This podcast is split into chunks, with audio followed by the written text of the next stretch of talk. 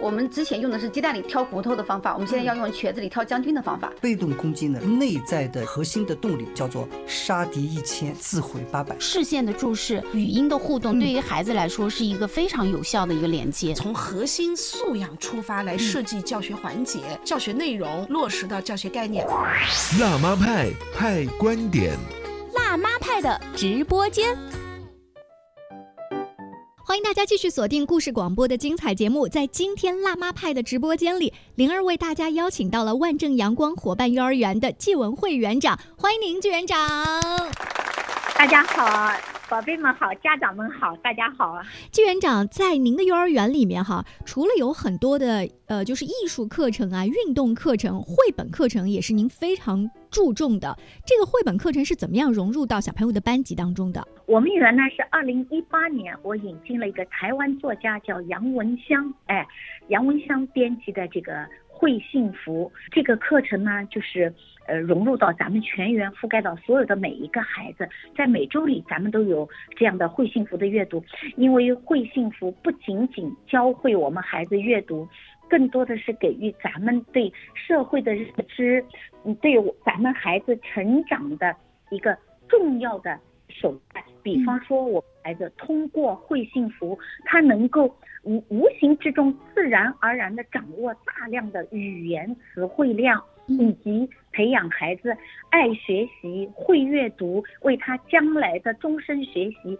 奠下。好基础，嗯哦，季园长，我不太明白，就是当你引进一个这样子的绘本体系，去带着孩子们上课，和班主任老师根据他们班孩子的年龄特点，比如今天我拿了一个《西游记》，然后我明天拿了一个可能就是《大卫不可以》哈，那或者是后天拿了一个《我妈妈》，这样子不同的绘本有什么区别吗？呃，有的，因为我们园引进它，它是一个系统的，它是循序渐进的。如果是仅仅你拿一本，嗯，东拿一本，西拿一本，可能没有去真正的就是按照这种孩子的认知能力和他的接受水平能力循序渐进，给孩子一个完整的。呃，教育的延续吧，或者教育的体系吧。哎，我们园引进它是从小班到中班到大班。那我们来举一个例子好了，比如说现在小班的宝宝，就是开学的这一波哈，他们上的这个绘本课都有一些什么样著名的绘本？这个绘本内在的是怎么引导他们什么能力了？比方说我们园的这个就是绘本阅读，咱们小班部的哦，第一学期的呃第一节课，它就是我的第一次冒险。那么这个我的第一次冒险，它的场景是什么呢？它就是咱孩子新到了一个幼儿园，因为幼儿园所有的环境对他是陌生的。那么幼儿园的老师这些人物小伙伴对他来说都是冒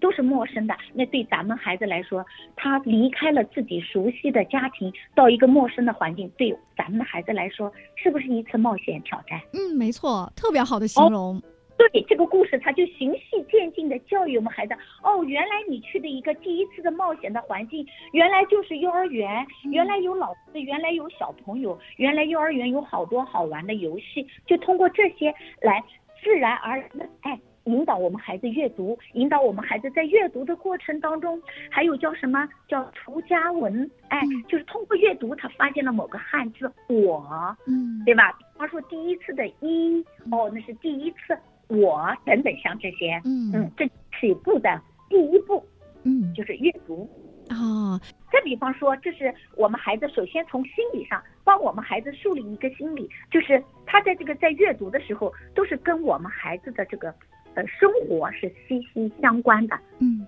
也就是生活化教育。嗯，生活化教育。刚才季园长也提到了，用探险的方式带孩子打开了一个神奇的大门，其实吸引了他们的一个注意力。绘本当中还有很多的系列，其实都跟第一天上幼儿园有关系。比如说大卫上学去，汤姆上幼儿园，幼儿园一点都不可怕，一口袋的吻等等哈。呃，我不知道季园长，您跟新生的家长会怎么样提前做一个这样子，就好像也给他们开书单一样，做一个这样的功课吗？呃，我们园每个月啊，不管是新生老师，我们都有一个亲子阅读推荐分享。哦，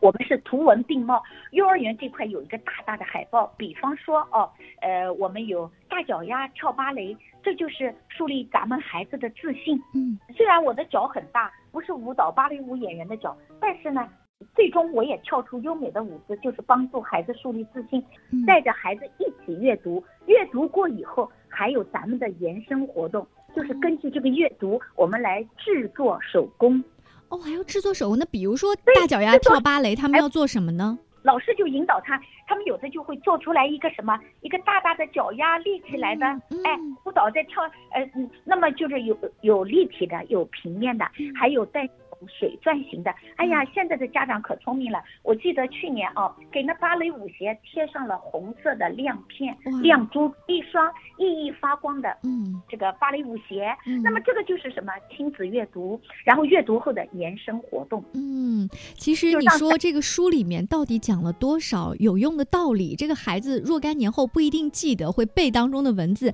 但是妈妈嗯陪着他一起做那个鞋，然后讲故事，甚至在鞋上面贴了这个亮片，这是一辈子美好的记忆啊！我相信，呃，一本书读下来，我们孩子会有感触的。再比方说，咱们小班有一有一部叫呃亮亮要刷牙哦，那么为什么亮亮刷牙？先是他牙牙疼了，牙疼了找原因啊，哦，原来是晚上睡觉没有刷牙。通过这样子的图文并茂，哎，让孩子明白书中的道理，也就是说，引导咱们孩子养成一些良好的习惯。嗯，呃，其实同样的哎是绘本阅读。那么，比如说一个作业哈，我们打个引号的作业布置下去，家长他嗯带孩子投入的程度，然后孩子最后反馈他吸收到的东西，这真的是每一个家庭不一样的，就看你家长是不是更认真了。对，而且我们通过为了激励咱们家长更认真，咱们园每一期都评出第一、第二、第三名这样的手工制作奖。那如果大家感兴趣哦，就是想去了解一下现在的家长他们手到底有多巧，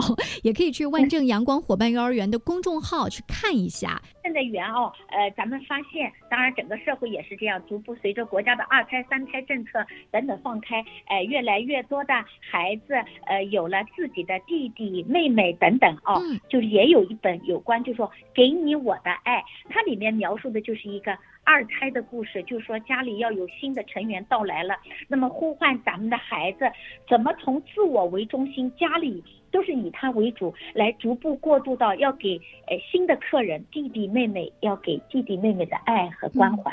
我发现现在嗯。在绘本的这个大家庭里面，你想找什么样子，呃，解决什么样的问题，解决什么样的这个群体的这个特点的，都能在绘本世界里面找到。但还是一条家长要耐心去绘本里面多看，然后去找答案才可以。是的，是的，哦我们每周会有一本，除了全员推荐好书，嗯同时每周每个年龄段的孩子，每个班级的孩子，每周会有一本老师带领的孩子一起哦阅读啊，等等手工延伸活动啊。比方说马上开学，再过几天，嗯你看，比方说咱们已经开学了，嗯再过几天就要到中秋节了，里面我们还有一本叫《嫦娥月胖》哦，也就是爱吃月饼哦。为什么嫦娥姑娘越来越胖？其实这些都渗透了我们国家的一些习俗啊、嗯等等传统的文化。孩子们刚好还可以再做一个灯笼，对，国庆嗯节爱了我的国。非常谢谢纪园长给我们介绍了一些有名的绘本，然后在听节目的各位家长呢，也可以啊按照他们的名字去当当啊，或者是某宝上面去淘一下，谢谢。不客气，不客气。